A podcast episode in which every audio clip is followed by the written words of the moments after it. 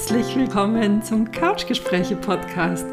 Mein Name ist Petra Oleni, ich bin hier dein Podcast-Host und wenn ich gerade kein Couchgespräch führe, dann stehe ich Menschen in fordernden Situationen als Lebensbegleiterin zur Seite, schenke Orientierung, Perspektivenweite, aber vor allen Dingen ein beherztes Ja zu dem, was das Leben gerade parat hält. Du findest hier inspirierende Gäste, die ihr Leben direkt aus dem Herzen heraus gestalten und uns mitnehmen in ihr persönliches Herzwärts unterwegs sein. Ja, ich wünsche dir jetzt ganz viel Freude beim Eintauchen, Lauschen und Hinspüren. Ich war mit Emil unterwegs. Mit Emil war ich auf einem Roadtrip. Ein Roadtrip von Barcelona nach München. Und Emil war ein Umzugswagen. Zurück zum Anfang der Geschichte. Im Frühling auf einem Familienfest hat mir mein Cousin gesagt, dass seine Wohnung in Barcelona in absehbarer Zeit fertig wird, aber dass tatsächlich die Umzugsthematik sich gar nicht so unkompliziert lösen lässt, weil man die Lastwagen nicht nur One-Way mieten kann. Und ja, aus einem Impuls ganz tief in meinem Bauch habe ich gesagt, du, das ist gar kein Problem. Sollte es in meinen Terminkalender passen, fahre ich das Auto zurück. und irgendwann saß ich dann vor einigen Wochen am Flughafen und habe gemerkt, holla die Waldfee, da kommt eine Portion Respekt in mir hoch und tatsächlich auch, ja, so ein bisschen mulmiges Bauchgefühl. Ja, weil es tatsächlich so ist, dass ich seit über 20 Jahren einen Mann an meiner Seite habe, der sich wirklich jedes Fahrzeug innerhalb kürzester Zeit vertraut macht. Und ja, dadurch ist diese Kompetenz bei mir absolut brachgelegt, dass ich mich mit unterschiedlichen Fahrzeugen befasse und da ans Steuer gehe. Ich hatte Respekt vor der Größe von Emil. Ich bin dann in Barcelona angekommen, wurde von meinem Cousin abgeholt. Er ist durch die Stadt gefahren. Vielleicht kennst du Barcelona. Der Flughafen liegt im Süden und wir sind dann eine achtspurige Straße gefahren. Und an irgendeiner Stelle dieser ja, Straße blieb er stehen. Das war nahe seiner Wohnung gelegen. Er konnte den Rest laufen. Und ich bin von meinem Beifahrersitz rüber ans Steuer geklettert. Während des Fluges habe ich für mich dann entschieden, dass ich am ersten Tag nicht sämtliche fahrerischen Herausforderungen, die Spanien und Südfrankreich vielleicht parat halten aus nutzen werde, sondern dass ich tatsächlich erstmal gut ausgebaute Straßen wähle, um mich mit der Situation und mit Emil vertraut zu machen. Und ja, fand ich auch eine super schöne Metapher wirklich, wir müssen nicht, wenn der Berg groß ist, wir müssen nicht meinen, dass wir ihn an einen Tag besteigen und wir müssen auch nicht den steilsten Einstieg dafür wählen. Wir dürfen es so gestalten, dass wir in der Situation, in der Herausforderung ankommen, Gefühl erstmal Raum schenken, vielleicht erstmal mit einem verminderten Tempo in der Herausforderung dann loszumarschieren. In der Mediation nenne ich das gerne beschleunigende Verlangsamung. Erstmal gehen wir ganz langsam rein, aber nach hinten raus bringt dieses Ankommen in der Situation, dieses erstmal ganz sachte reingehen, unglaublich viel Sicherheit und stabiles Weitergehen. Und dann ging es los. Äh, die Route war über Südfrankreich. Ich habe mir ein paar Orte ausgeguckt, die ich gerne besuchen wollte. Und ansonsten habe ich mich mit Emil auf den Weg begeben und geschaut, wo wir dann letzten Endes jeweils landen. Für den ersten Tag, um eben diese, ja, diese Größe möglichst sicher zu verpacken, habe ich ein Hotel reserviert, das extra einen ausgewiesenen eigenen Parkplatz hatte. Und du kannst es dir vielleicht vorstellen, Natürlich waren das Parkplätze am Hotel, aber nicht für einen Emil. Der, seine Maße haben da alles gesprengt und so durfte ich dann auch am ersten Tag das, was ich gerne vermieten hätte, nämlich durch enge südfranzösische Hafenstädtchen Gessen zu navigieren und ja, einen Parkplatz für meinen großen Gefährten zu suchen. Das hätte ich gerne noch ganz, ganz unkompliziert gehabt, aber ja, hat mich mit Emil vertraut gemacht und so war das in Ordnung. Also tatsächlich mir diese Erlaubnis zu geben, ganz langsam in, diese, in den Umgang mit dem großen Gefährt zu gehen, zu sagen, du brauchst heute noch nicht die, die Spitze der Fahrfähigkeiten praktizieren, hat den Druck rausgenommen. Jetzt ist es dann weitergegangen, dass ich wunderschöne Orte besichtigt habe. Also es ging letzten Endes total gut. Und wie immer, wenn mir mein Bauchgefühl sagt, ja, Petra, das könntest doch du machen, weiß ich, dass da mehr für mich drin steckt. Und ja, genau da möchte ich dich in dieser Podcast-Folge mitnehmen. Ich habe es gerade schon angesprochen. Also zum einen ist es so, dass ich Respekt davor hatte, dieses große Fahrzeug zu navigieren. Aber das ist in den Hintergrund getreten. Da Emil von eher einfacheren Naturell war, wirklich einfacheren Naturell, also da gab es keine elektronischen Unterstützungen, Park- oder Rückfahrkamera oder sowas, das gab es alles nicht und er auch wirklich ein lautes Brummeln hatte während der Fahrt, war ich ja sehr mit Emil mir und meinen Gedanken unterwegs. Die Musik konnte man nicht hören, neben den Fahrgeräuschen. Telefonieren war unglaublich anstrengend, weil es auch schwer zu verstehen war, selbst über die Kopfhörer. Und so war das zum einen eine Reise an wunderschönen Orten, über wunderschöne Orte, zurück nach Hause, aber natürlich vor allen Dingen eine Reise in mich selbst. Und ich habe für mich tatsächlich festgestellt, dadurch, dass ich Menschen in Krisensituationen begleite und wenn du in einer Krise steckst, brauchst du in der Regel eine Perspektivenerweiterung. Du brauchst eine Perspektivenveränderung, einen anderen Standpunkt, um auch andere Dinge wahrnehmen zu können. Und es ist wirklich wohltuend, mich selbst auch immer und immer wieder in solche Situationen zu begeben, in denen die Perspektive erweitert wird, die Perspektive auf mich, auf meine kleinen Geschichten, die ich über mich erzähle, wie schwierig für mich große Autos zu fahren, weil ich es ja nicht geübt habe oder nicht geübt darin bin, wie auch größere Geschichten.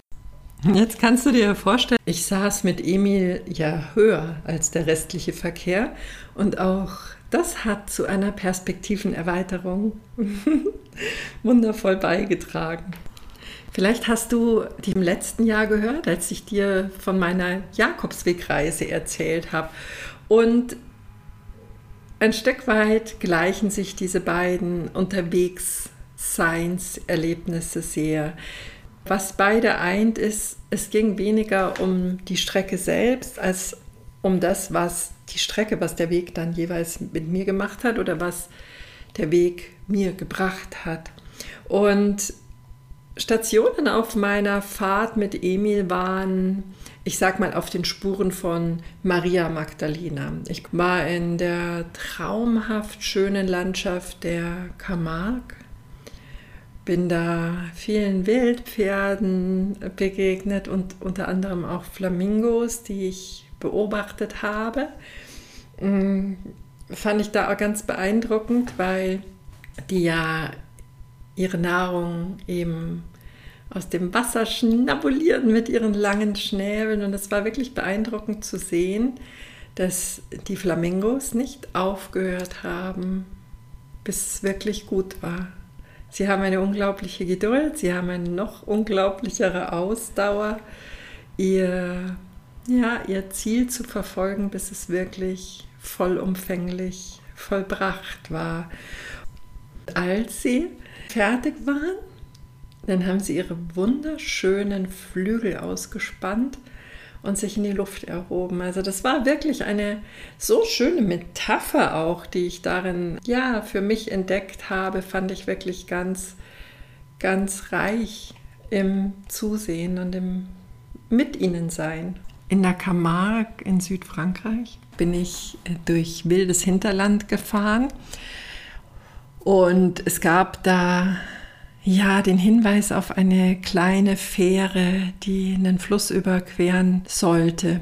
Ich kam in die Nähe dieses Übergangs und dann gab es ein ganz äh, ja versteckeltes, nicht so gut sichtbares Schild, das ja, PKWs übergeführt werden oder kleinere Ausmaße. Und ich habe für mich eine Entscheidung getroffen, das nicht nochmal extra abzuklären. Also es stand da nicht Emils nicht, sondern es stand das Hinweisschild, wen sie mitnehmen.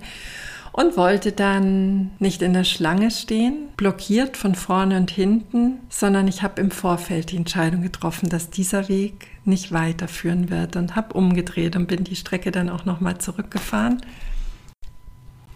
auch wie im richtigen Leben, gell? Du ahnst schon, dass du dich sehr zielstrebig gerade auf eine Sackgasse zu bewegst und ja, es macht Sinn, dann gar nicht bis ans Ende der Sackgasse zu fahren und dort vielleicht sich auch noch den Kopf anzubeulen, sondern vielleicht dann schon einen Hauch früher die Route zu wechseln und eine neue zu suchen.